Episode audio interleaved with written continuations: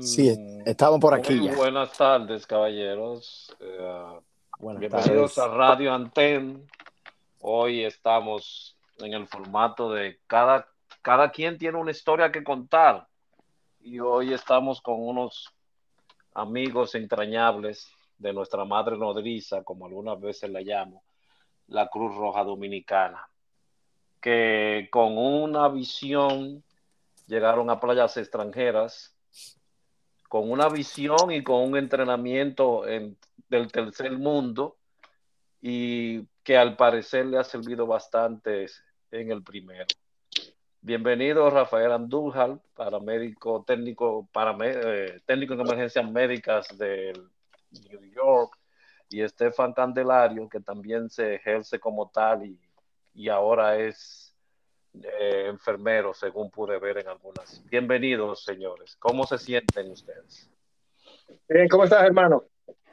¿Cómo estás, Estefan? ¿Cómo te va? Bien, bien, bien. Gustazo oírte, brother. Igualmente, mi querido hermano. Andújar, ¿cómo estás? Estamos bien, gracias a Dios. Eh, encantado de estar por aquí para hablar de esta historia que tenemos que contar. Un saludo a Estefan también. No lo conozco, pero sé que pronto eh, nos podamos ver y podamos compartir acerca de nuestra experiencia, pero estamos aquí, estamos bien, gracias a Dios, y contentos de ser parte de esta plataforma y ser parte de esto que está haciendo Anten. No, no se conocen, pero hay un, hay un enlace común. todos venimos de, una, de la nave nodriza y por ende, claro, y se recibió esa información ahí.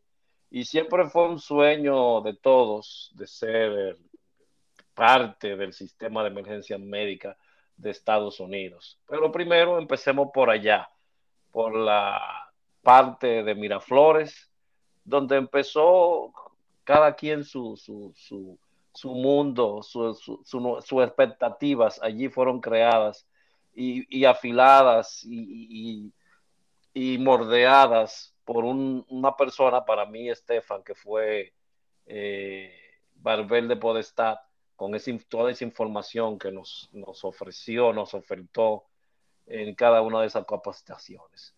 Eh, Estefan, ¿cómo fue tu vida en esos días en la Cruz Roja? Y luego le preguntaré lo mismo a Andújar, que viene de la Cruz Roja de Santiago.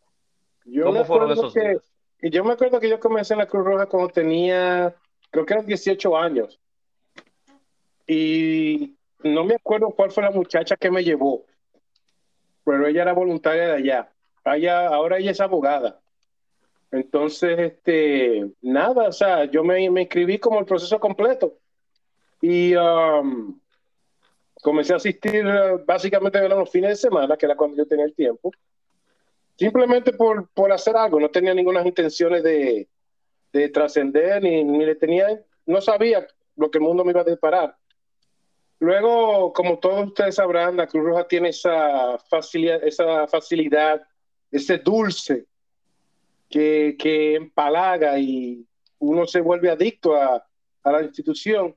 Y muchos más voluntarios comenzaron a llegar, y me acuerdo que llegaron, comenzaron a llegar como nueva sangre a, a la institución, comenzaron a gestarse movimientos particulares para renovar la Cruz Roja a nivel de medicina hospitalaria. Llegaron, yo me acuerdo que Julito uh, se integró, al igual que Irving, y comenzaron a idear esta fabulosa idea de tener la UNEM como unidad especializada en atenciones médicas y ahí fue cuando realmente yo me interesé en quedarme en la Cruz Roja y capacitarme.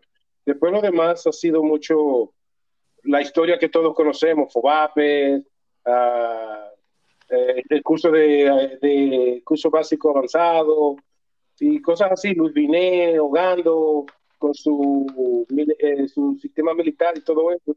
Fue una época bien chula. UNEN, que para los que no la conocen, es la Unidad Nacional de Emergencias Médicas. Bueno, nacional, eh, entre comillas, porque en sus inicios solamente fue dentro de los límites de la capital, ciudad, de la ciudad capital, y luego se fue extendiendo poco a poco. Bueno, ahora ha entrado nuestro amigo, el otro entrevistador que será conmigo, estará Félix García Hogando, que acaba El de comandante. y le, damos la bien- y le damos la bienvenida.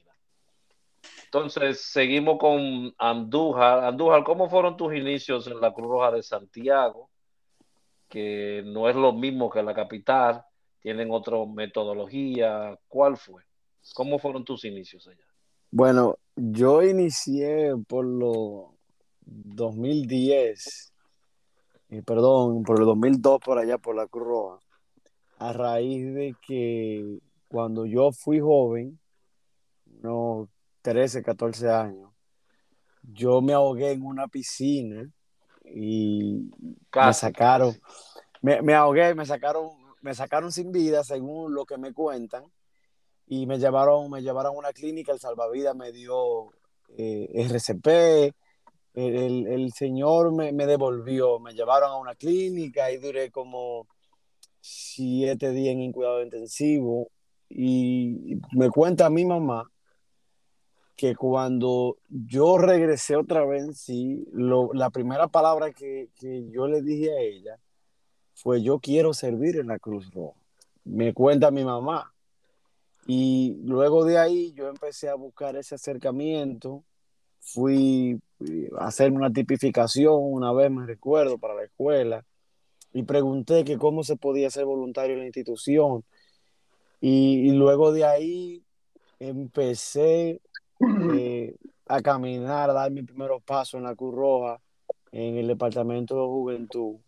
Pero inicialmente entré por esa situación eh, de servicio y empecé poco a poco a, a entusiasmarme, encariñarme con lo que era la Cruz Roja en ese momento.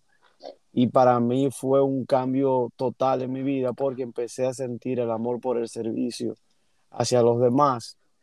Luego ahí en la Cruz Roja fui aprendiendo lo que fueron los primeros auxilios, aprendiendo lo que tenía que ver con emergencia hospitalaria.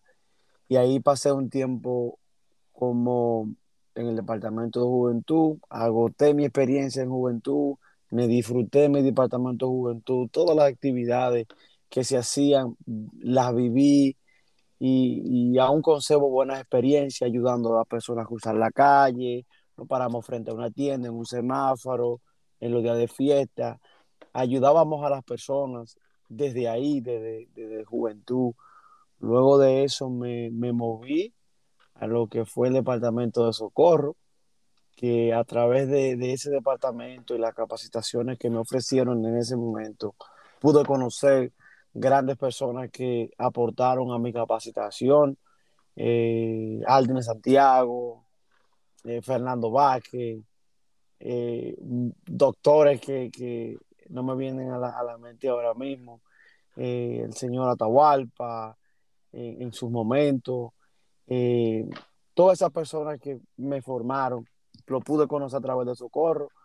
Luego de ahí me formé como socorrista, personas que me formaron en el FOBAPE, y ahí fui como que cogiéndole más, más cariño, más amor y más pasión a lo que era la, atención hospitalaria.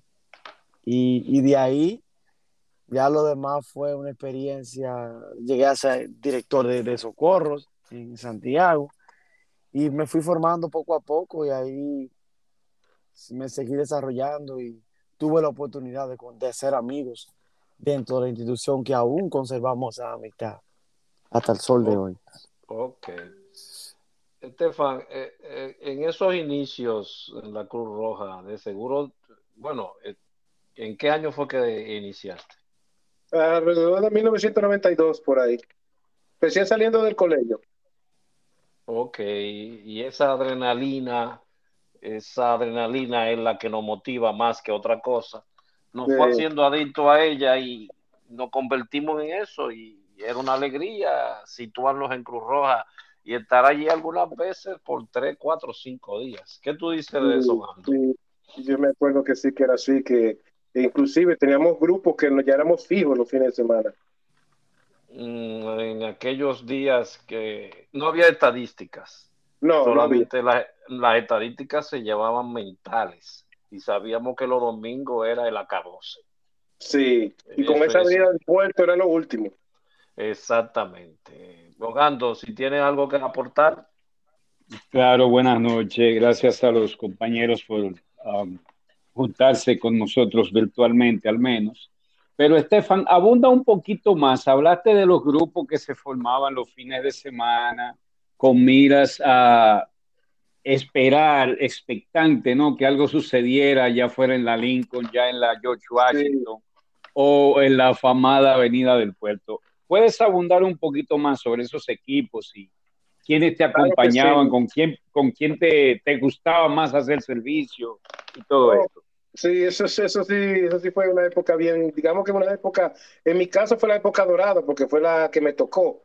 Uh, yo uh, comenzamos a hacer esas actividades a raíz de la integración de la UNEM a la Cruz Roja. Entonces, parte de la, del servicio voluntariado, que era voluntariado, pero para servir en la UNEM teníamos que mandatoriamente, o sea, no obligatorio, pero teníamos que cubrir una cuota de los servicios que la Cruz se ofrecía. Y ya que estamos, éramos parte de la UNEM, eh, como unidad avanzada, estábamos, eh, digamos, eh, establecidos para cubrir esos puntos. Entonces lo que decidimos fue dividir la, la UNEM y todos los aspirantes a la UNEM, junto con otros voluntarios también, que no eran parte de la UNEM, pero que estaban bien motivados y que también eran bien, que tenían mucha buena capacitación. Porque lo de la UNEM fue un, un piloto que se llevó con miras a expandirlo a todas las otras unidades de las unidades satélites, para que cada unidad satélite tuviera una representación. Pues en base a eso se llegó a la decisión de que la UNED se hiciera cargo, junto con los voluntarios disponibles, de cubrir los, los eventos que se tomaban o que se presentaban en la Lincoln, con, en la Lincoln, sí, en la Lincoln, en la, Lira, la famosa estación de gas Lira, y en la Avenida del Puerto. Entonces, eh, para mí siempre fue, yo generalmente hacía la, la Lira, me acuerdo que nos decían los bonitillos, pero era una cosa bien chula entre voluntarios.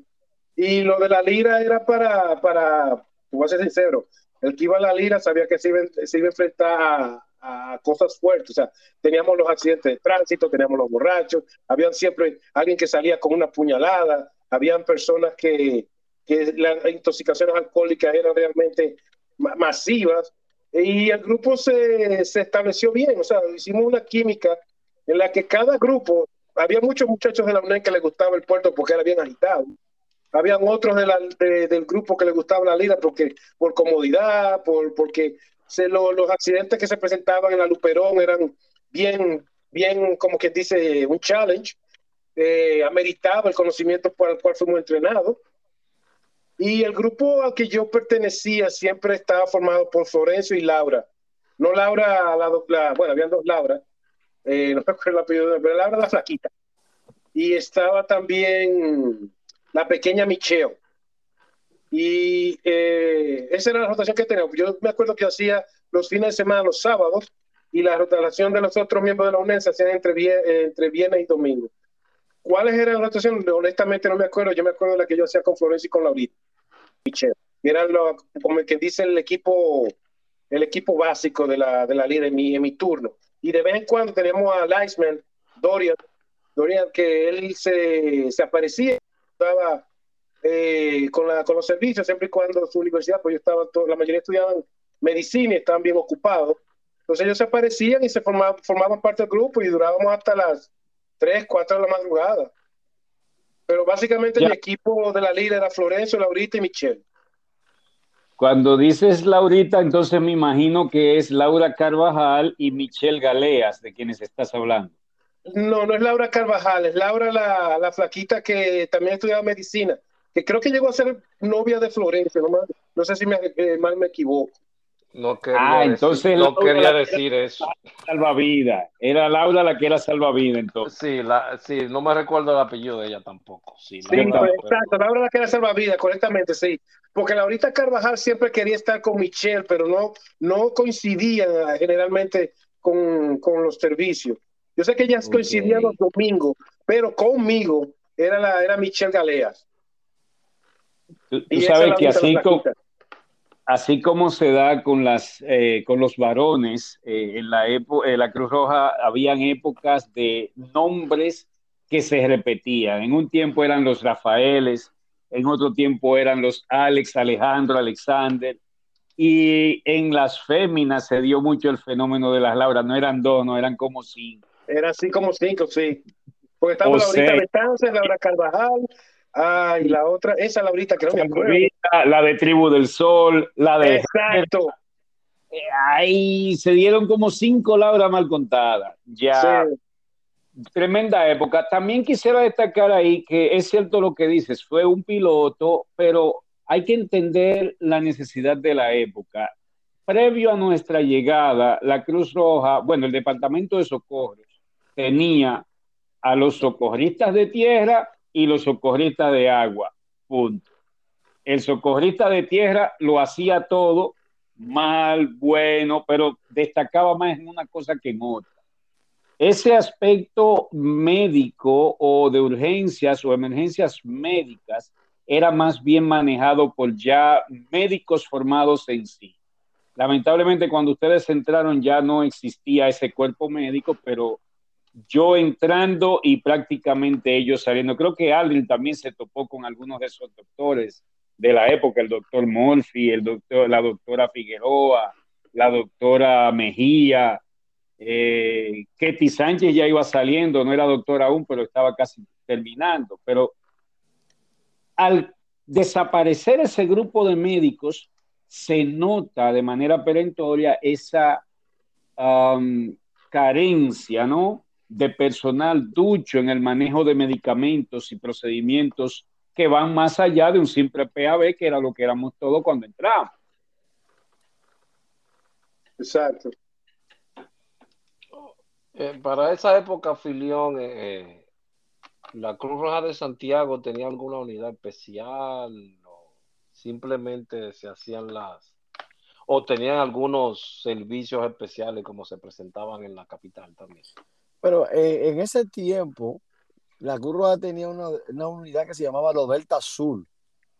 Recuérdate que eh, para esos tiempos del, 98, la Cruz Roja trabajaba directamente con la central de, Codetel, que teníamos los teléfonos, los cacones rojos en, en, la base, y tenían una unidad que se llamaba los Delta Azul allá en Santiago, que era la unidad que respondía a rescate, respondía apoyaba en los incendios, eh, tenía personas formadas en emergencia médica, pero eh, la, la, Cruz Roja filial Santiago se caracterizaba mucho eh, pues en la parte de, rescate, pero no tenían esa unidad de atención propitalaria en específico.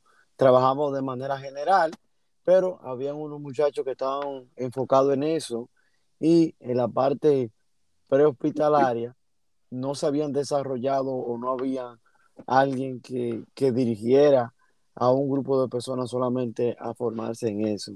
Pero sí, ellos tenían una unidad muy, los muchachos estaban bien preparados en eso. Cuando...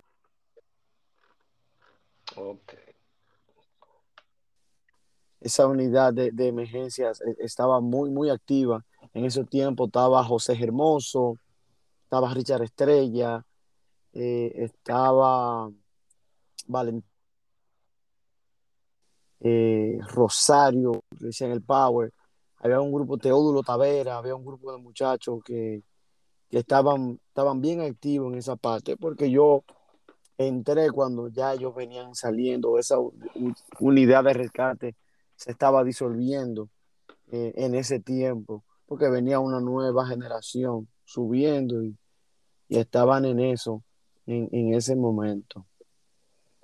Ok. Eh, ¿Hay un, algún estimado que ustedes tenían como en la capital de que los fines de semana, especialmente los domingos, era parte de la destrucción del mundo, el cataclismo y todo, como sucedía allá? ¿O qué día era en específico ustedes tenían más emergencias?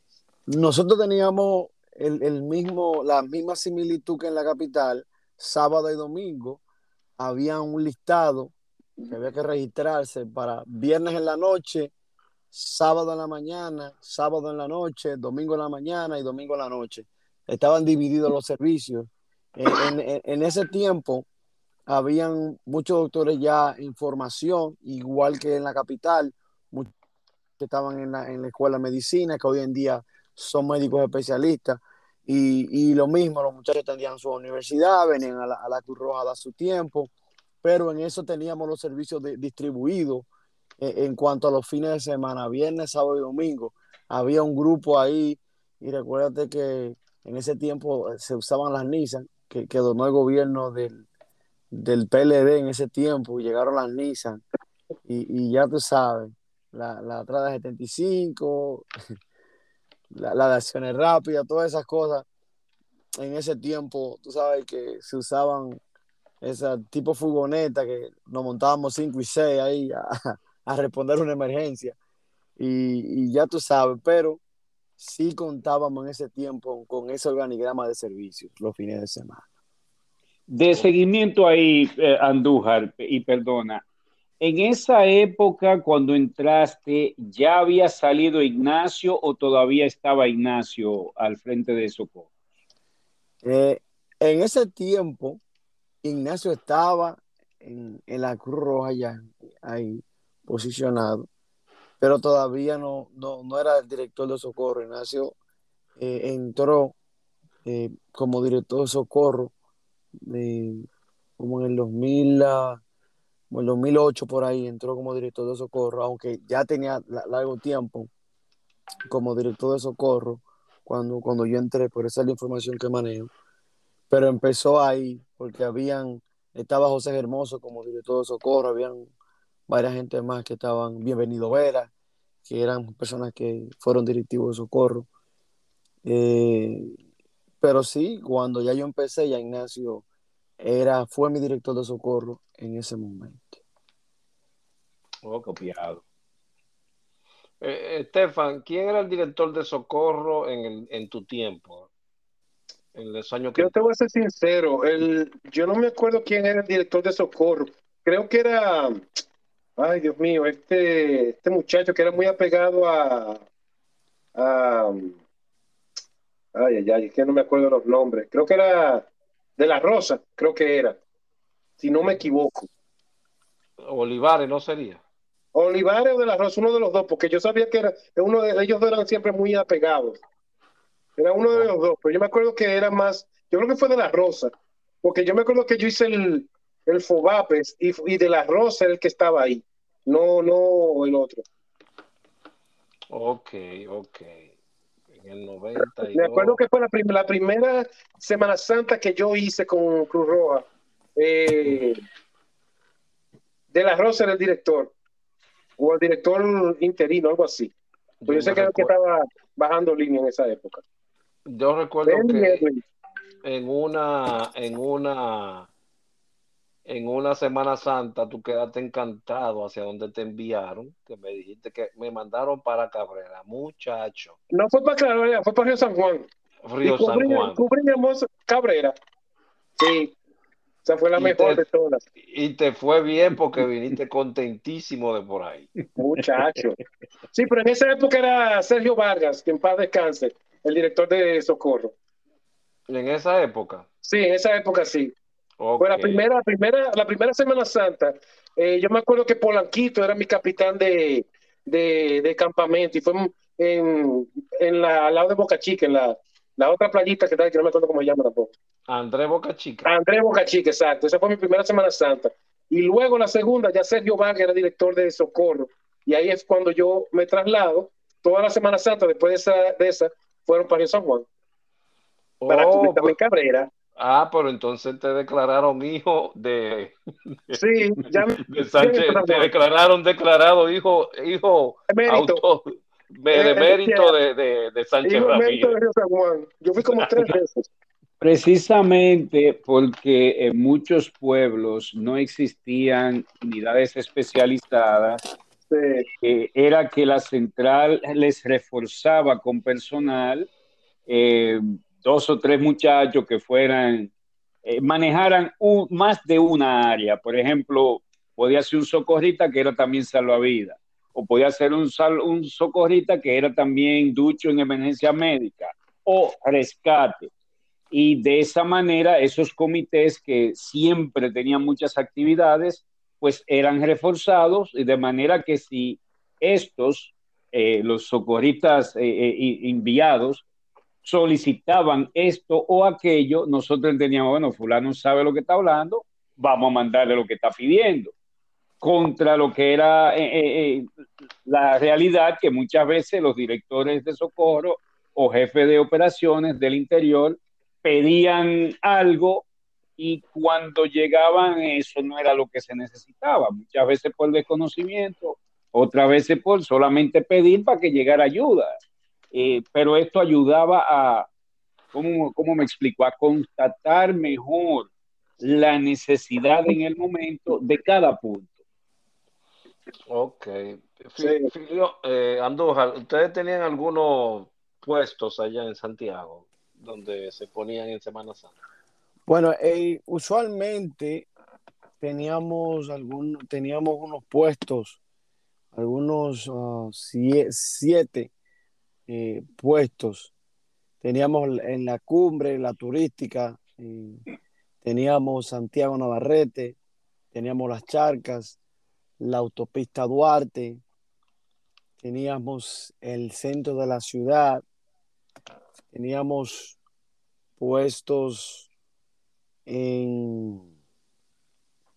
Aparte de eso, teníamos eh, supuestos también, eran como siete puestos que nosotros montábamos también teníamos puestos en el hospital asistiendo también a, las personas que llegaban, dando apoyo a, los camilleros del hospital, en, varios hospitales. Eh, en Semana Santa cubríamos esas áreas de responsabilidad en, el Cibao, que eran los puestos más, más críticos. Uno de los puestos que eran bien críticos era la autopista Santiago Navarrete, toda la gente que se desplazaba de Santiago hacia Puerto Plata y la carretera turística, ya que mucha gente iba a hacer turismo interno por ahí, hacían la carrera eh, de motocross también por, por esa área. Hay un afluente de gente, se da mucho rescate de, por ahí en, en esa zona, muchos carros se, se iban por los precipicios y eso, pero a nivel de la ciudad también teníamos puntos bien, bien críticos que eran la 27 de febrero, que era uno de los, de los lugares donde pasaban más accidentes, y también la circunvalación, ahí en el tramo del H, que eran donde pasaban los accidentes más, más desastrosos, como decíamos, y había que estar ready para resolver en ese momento, porque siempre los accidentes que pasaban ahí eran, eran como decía Estefan, se necesitaba gente que supiera lo que estaba haciendo y, había unos jóvenes también que tenían buenas habilidades y tenían mucho conocimiento, que respondían a esos eventos ahí y como, como siempre, siempre hay un grupo que, que tiene su tiene su compañero de, de, salida también. También teníamos eso también dentro de la institución. Yo tenía mi compañero también, que me gustaba siempre salir con él. Aparte, perdón, eh, Andújar, de el apoyo que ustedes le prestaban a La Vega, a Jarabacoa, a Constanza, porque por ahí también sucedían muchos de pelote. Sí, también dábamos apoyo a Jarabacoa, ahí en, la, en la cuesta de la Virgen. Llegamos a responder varias veces. Un autobús Caribe Tour que se desplazó por ahí eh, yo antes de emigrar a este país respondía a uno de los últimos que me tocó responder ahí, una guagua de, privada de transporte. Se fue por ahí y también respondimos ahí en la curva de la Virgen, que era donde siempre habían su desastre.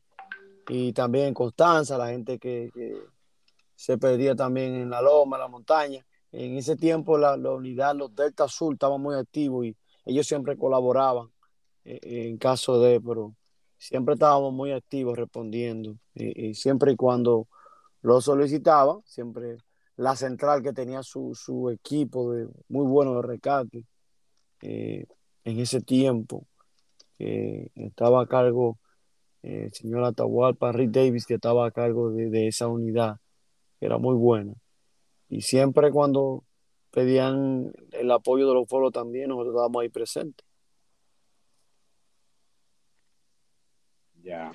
Sí, em, sin lugar a dudas, Santiago tenía uno de los programas más fuertes por ser la segunda provincia más grande y más populosa del país. Sin lugar a dudas, era el bastión del norte. En muchas ocasiones, como he conversado con mi hermano Allen Santiago, em, varias provincias estuvieron o a la par o en alguna ocasión por encima de la capacidad de la central. Pero sí, Santiago siempre fue un bastión en el norte. Imagínate, eh, antaño era el único otro banco de sangre de la Cruz Roja. Después empezaron a popularizarse un poquito más. Creo que San Francisco hizo uno, creo que para el, el sur se hizo otro, eh, pero por mucho tiempo eran nada más la capital y Santiago los que tenían banco de sangre esto ayudó a que Santiago se desarrollara bastante también. Sí, y, y, en ese tiempo eh, estaba, estaba al frente José Ernesto de Vares, que era el administrador en ese entonces, y, y la institución ganó su, su, respeto, su buen nombre por la forma de que en manos de ese caballero la institución se manejó y, y como tú bien dices, era, era, era, una, es una, era una institución fuerte en ese momento que yo estaba, no sé ahora pero era, era, estaban los recursos, estaban los equipos, estaba la gente capacitada. Y tú sabes que entre, Santiago y la capital siempre hubo como ese challenge de, de, demostrar, ¿tú entiendes? ¿Quién, quién va al límite?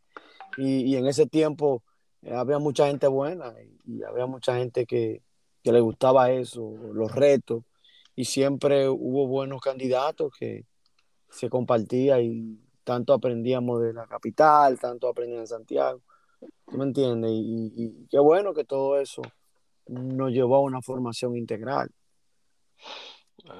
Ojalá que no le haya pasado como a mí, que creí que el mundo se había destruido cuando llegué aquí y esa Semana Santa era tan alborotada para nosotros que trabajábamos y encontrarnos en este mundo que una Semana Santa es una semana normal y, y, el, y, todo sigue existiendo.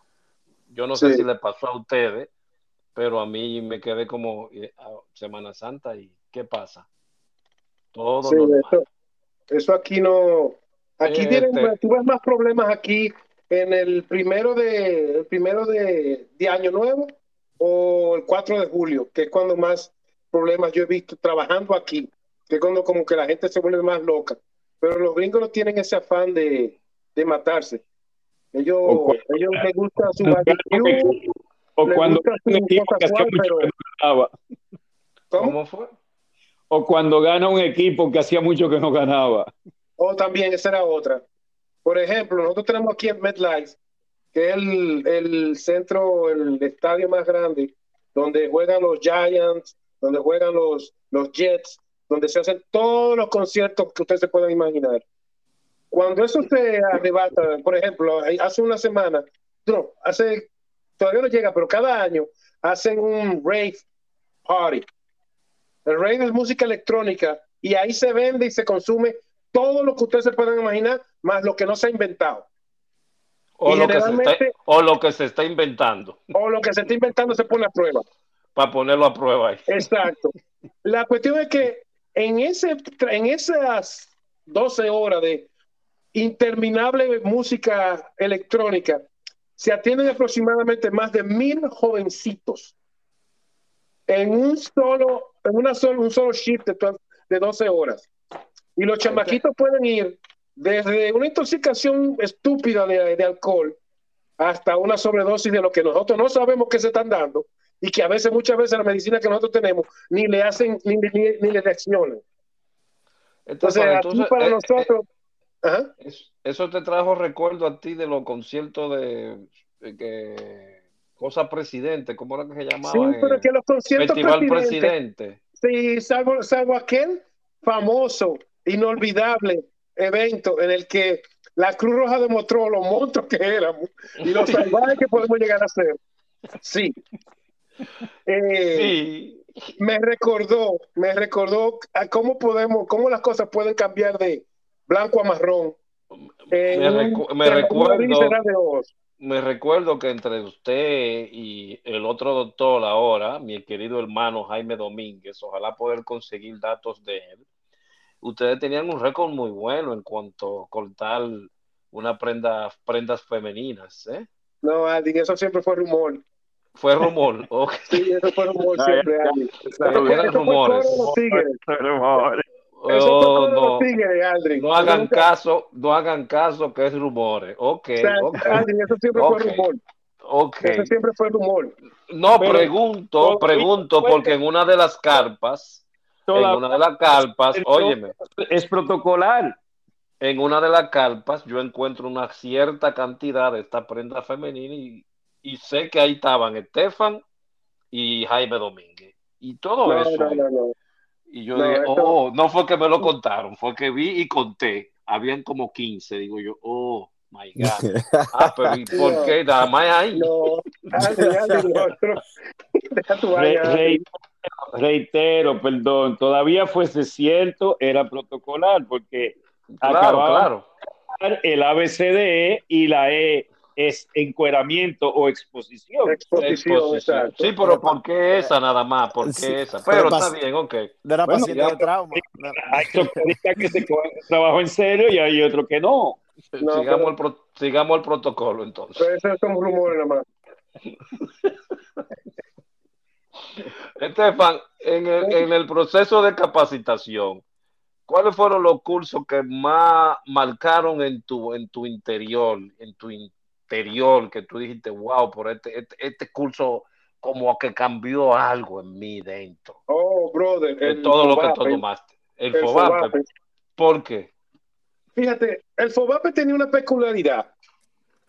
Y es que combinaba lo que es el aspecto del conocimiento y tus lo que, lo que, lo que, lo que tú debes de saber para trabajar en una situación de vida o muerte, pero no como simplemente socorrista, sino en, el, ambiente en el que tú no estás acostumbrado a trabajar. Me explico.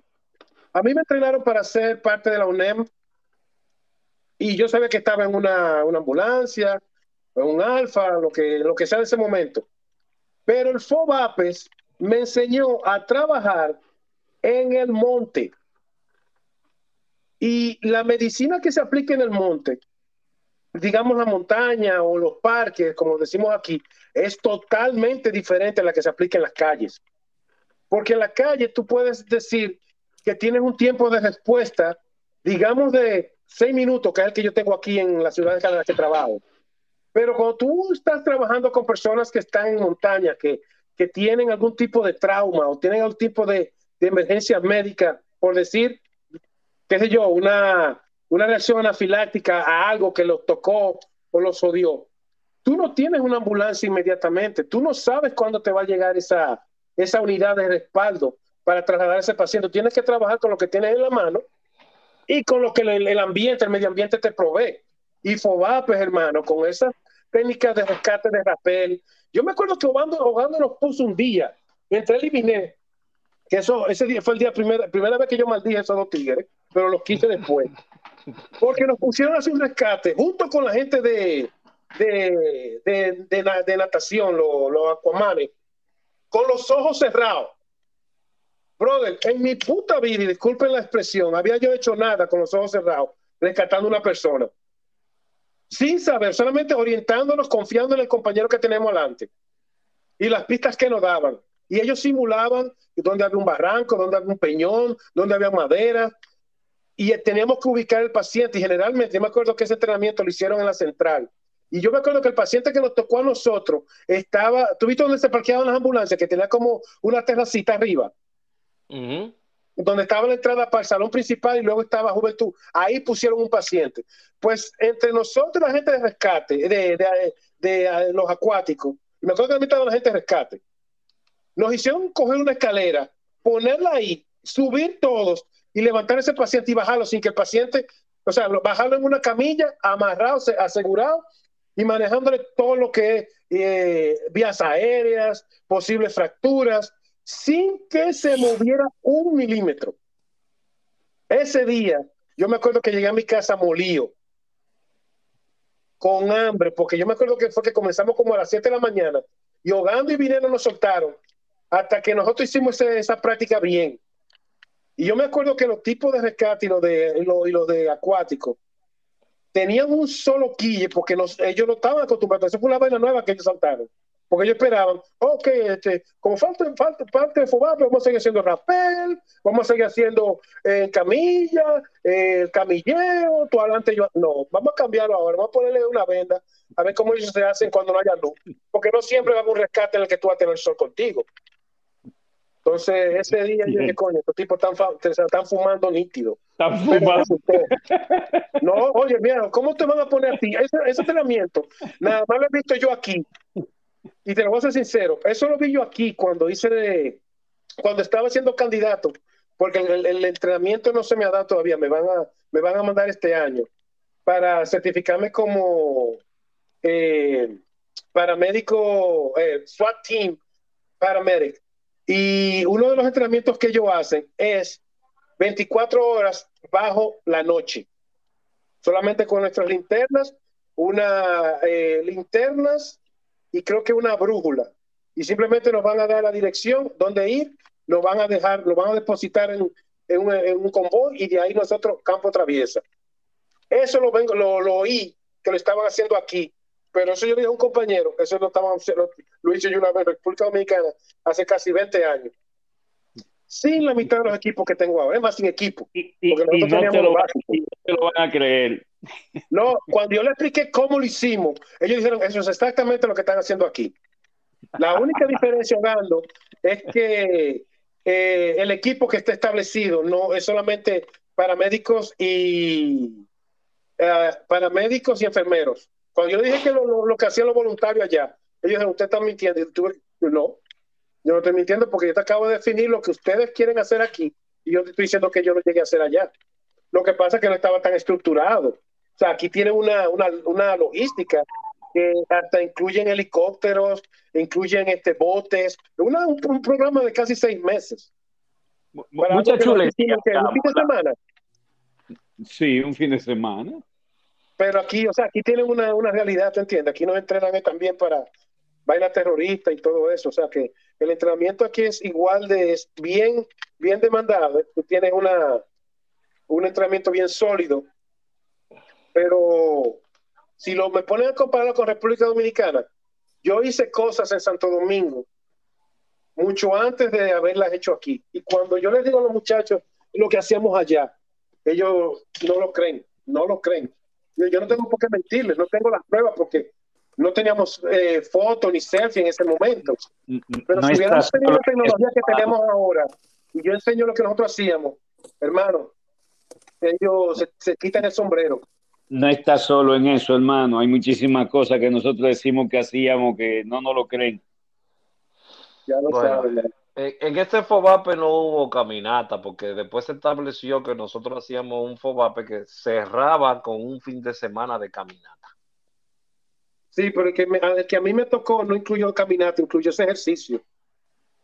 Sí, porque esos eran los inicios del FOBAPE. Filio, ¿tú lo tomaste alguna vez? Sí, nosotros lo, tomamos, eh, creo que fue en la 30 de mayo que lo tomamos allí en el peaje, si no me recuerdo.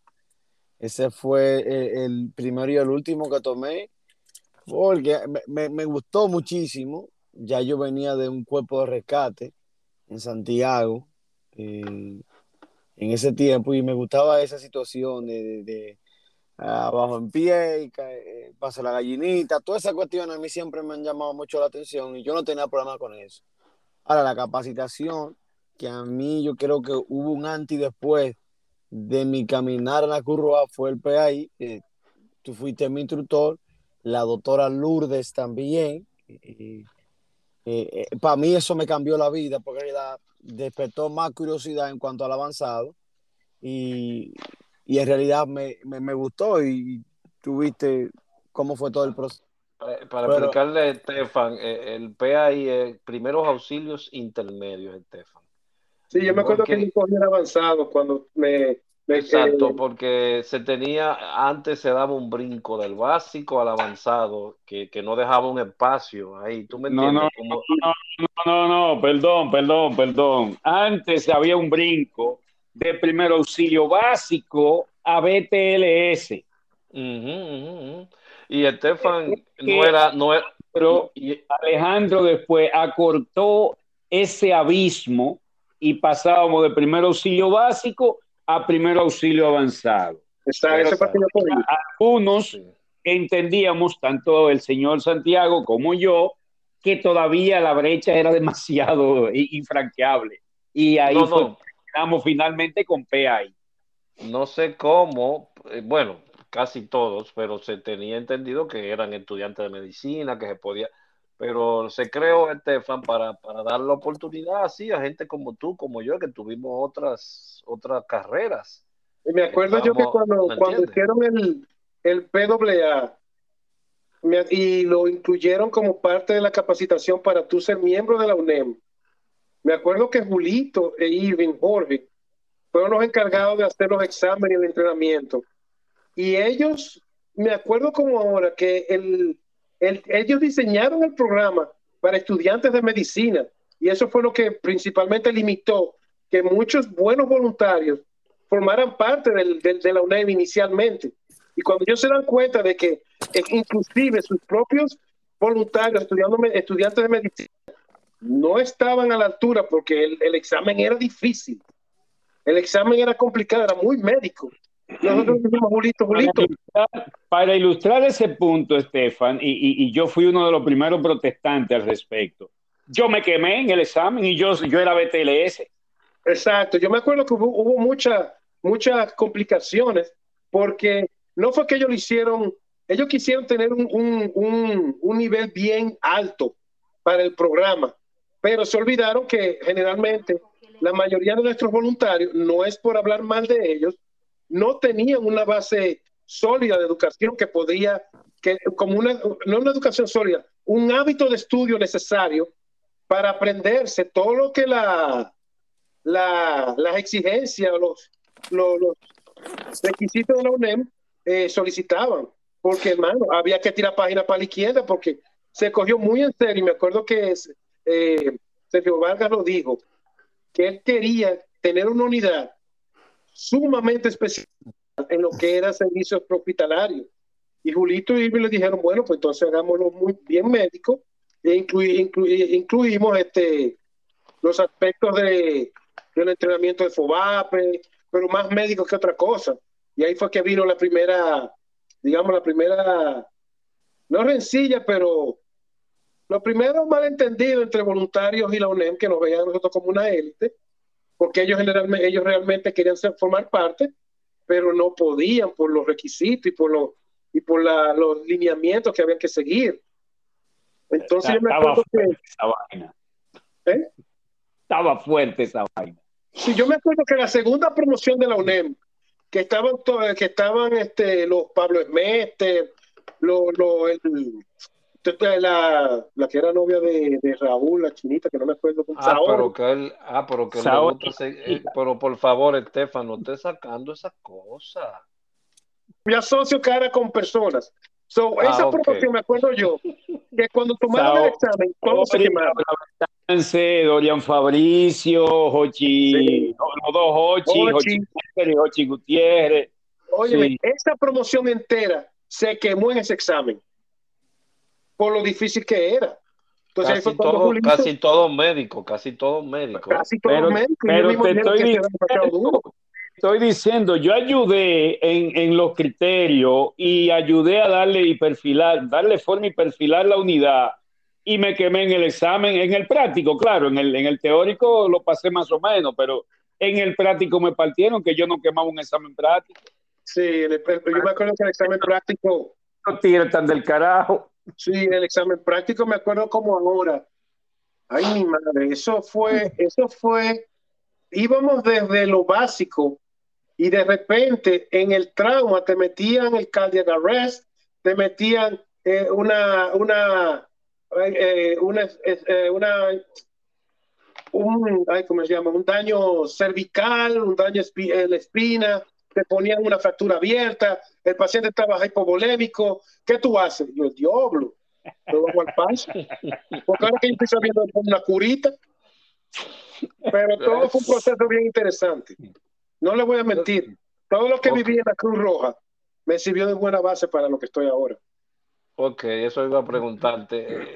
ese, ese cambio, ese Estefan el emigrante que llega aquí, que tiene que aprender el idioma, o que ya sabía el idioma, pero como quiera, el idioma acá, eh, el es diferente, tú tienes que aprender. Tú no sabes la dieta que lo tienes que hablar aquí todos los días. Eso de estar en el dominico allá cada sábado y te crees que te sabe inglés porque te saben dos canciones de Madonna, eso es mierda. Aquí es que tú sabes, cuando tienes que ir a, pedir un café en Don Quindona, que tú sabes un pensamiento.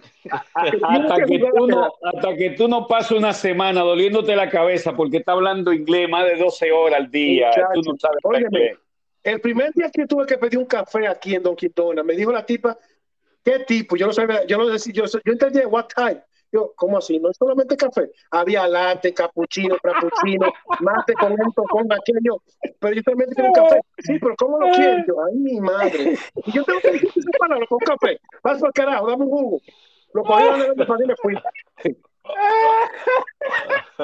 Puta Aquí, ¿saben Sí, para completar, aquí, para completar la idea, entonces esa transición esos conocimientos que tú adquiriste allá con, en, la, en, la, en la nave nodriza, como yo le digo, eh, te sirvieron, te ayudaron en el proceso de tu nueva vida claro que en, sí. en, este lado del planeta.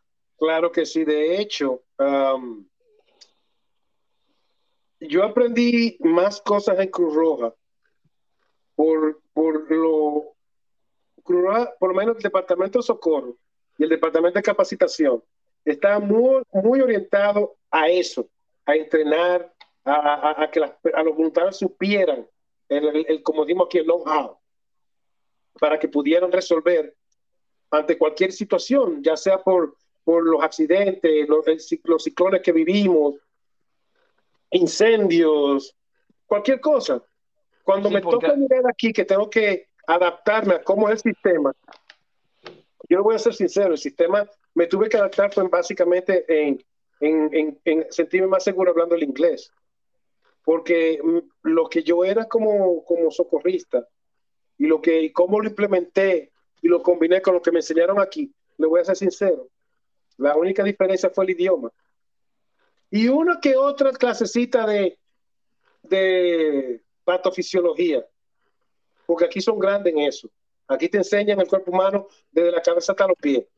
Cruz Roja no lo, no lo hizo tan al detalle, por lo mismo que dijimos, o sea, las limitantes de la educación, a veces los instructores no estaban disponibles, pero aquí eso fue lo único que tuve que aprender un poco más.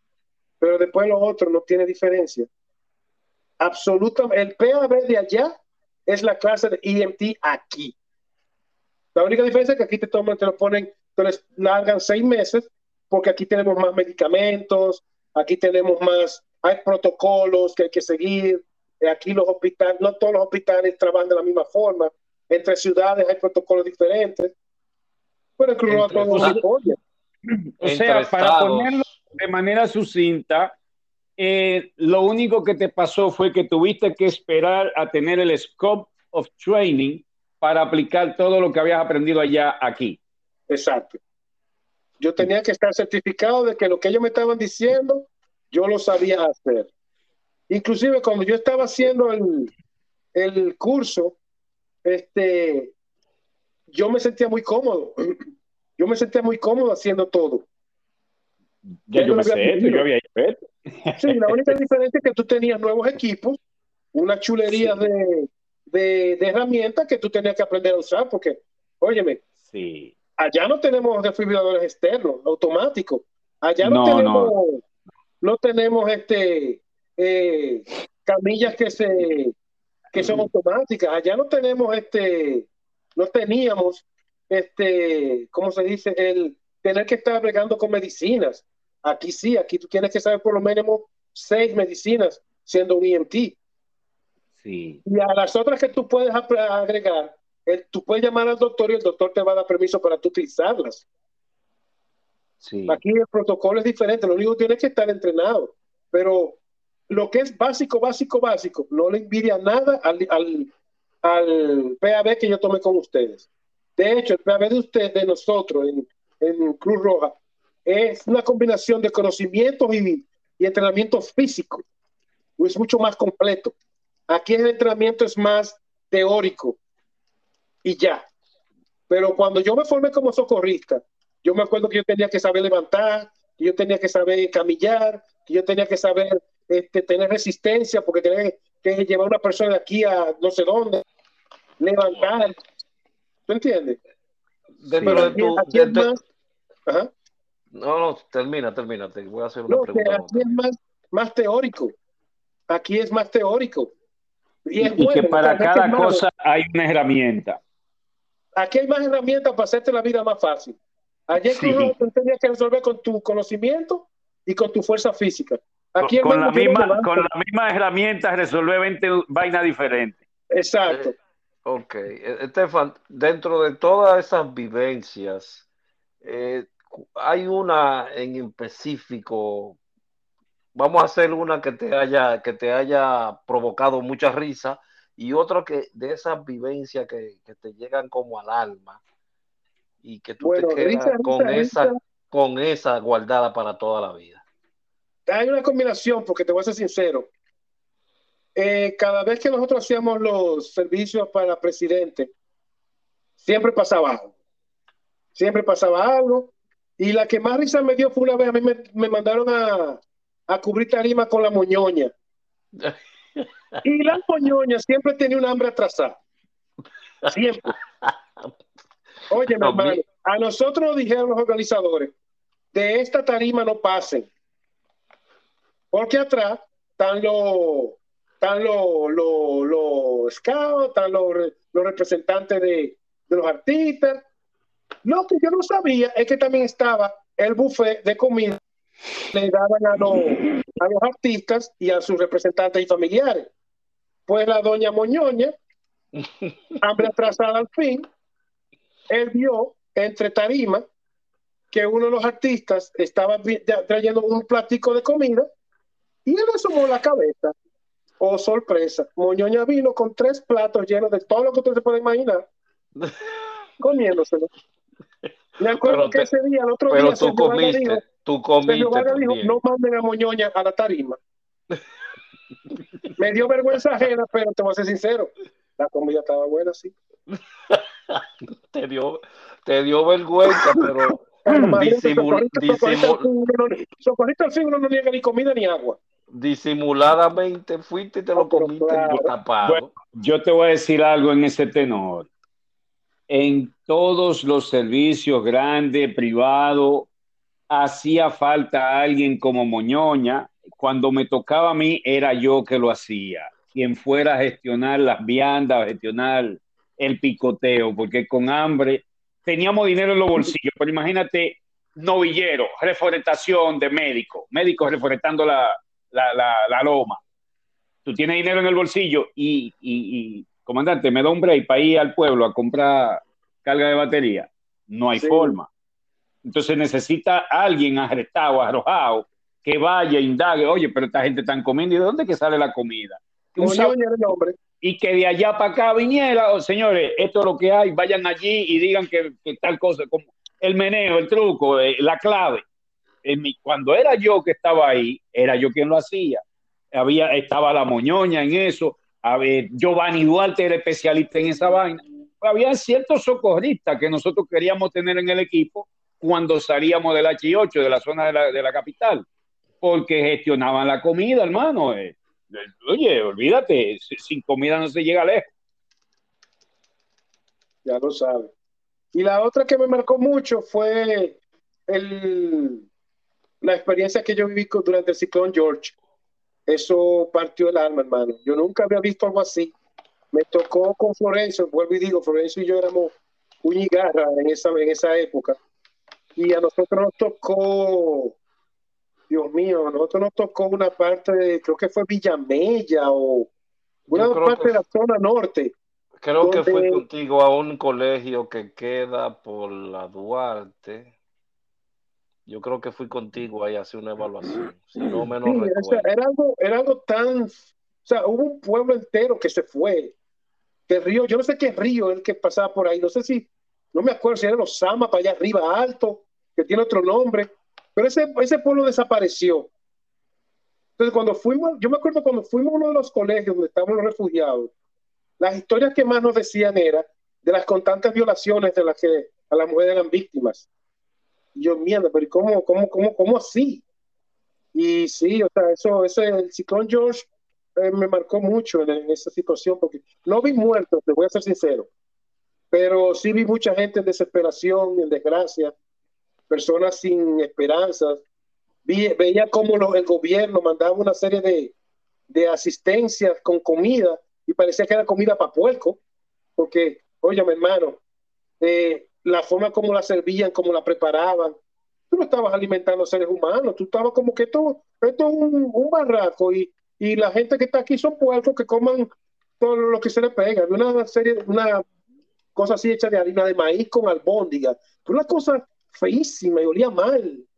Y la gente se la comía porque tenía un hambre de siglos. Yo me acuerdo que yo le dije a Florencio, oye, mi hermano, mire, con todo el respeto que le tengo al, al gobierno que tú quieras, pero esto no es humano.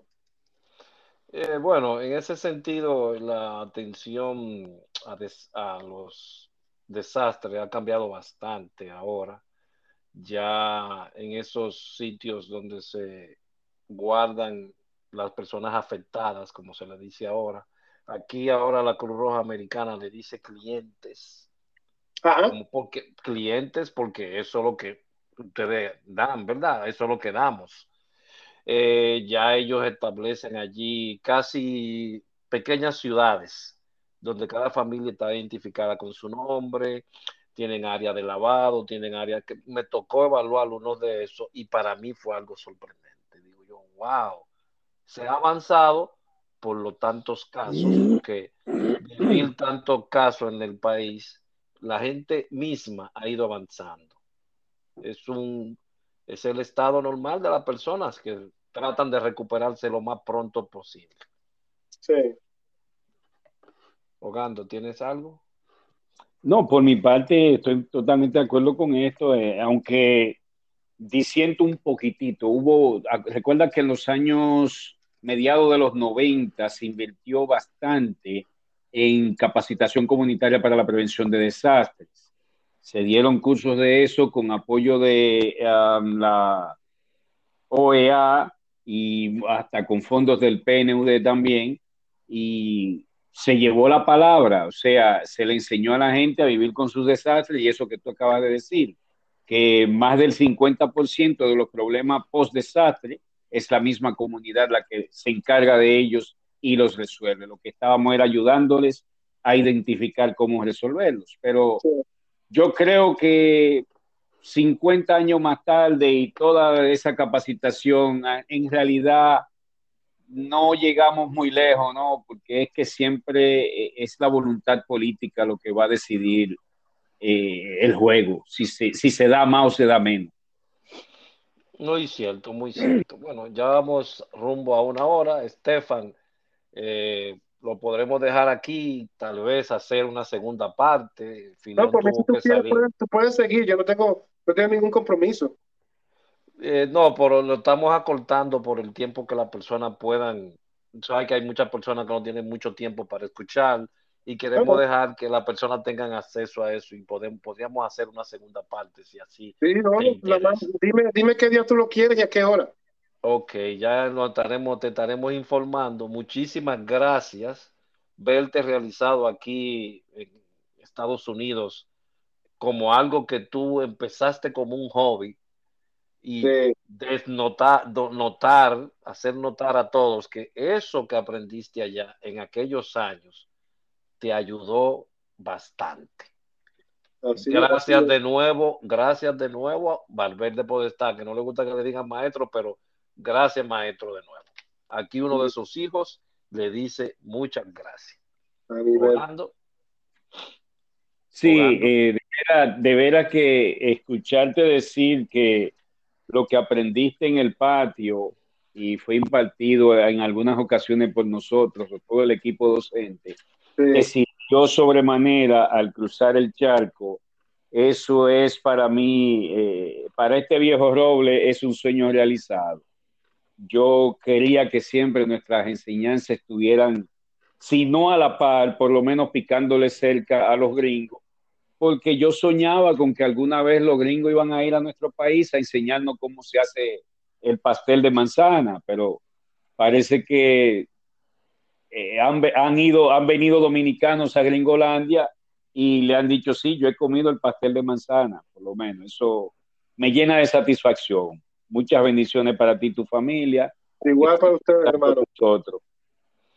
Gracias por este compartir a ambos y espero volvernos a encontrar en otra charla en este espacio en donde todos tenemos una historia que contar. Seguro que sí, hermano. gracias, muchísimas gracias y ya tendremos, ya iremos dando la pauta para hacer la segunda parte, porque queda mucho que decir. Sí, hay mucho que hablar, porque es que la experiencia aquí es bien, bien chula. esa parte, esa será la segunda parte, tu experiencia en los Estados Unidos como técnico en emergencias médicas. Tiene ese compromiso, ¿eh? No quiero que te pierdas, ¿ok? No, no, tú sabes que me voy a perder, papá. Ok. Tú sabes, tú sabes dónde yo estoy. Muchísimas gracias. Que la fecha. Ok, muchísimas gracias y hacerla bien como naustas. En otro, haremos otra entrega muy pronto. Gracias y pasen buenas noches. Buenas noches, gracias. Bye.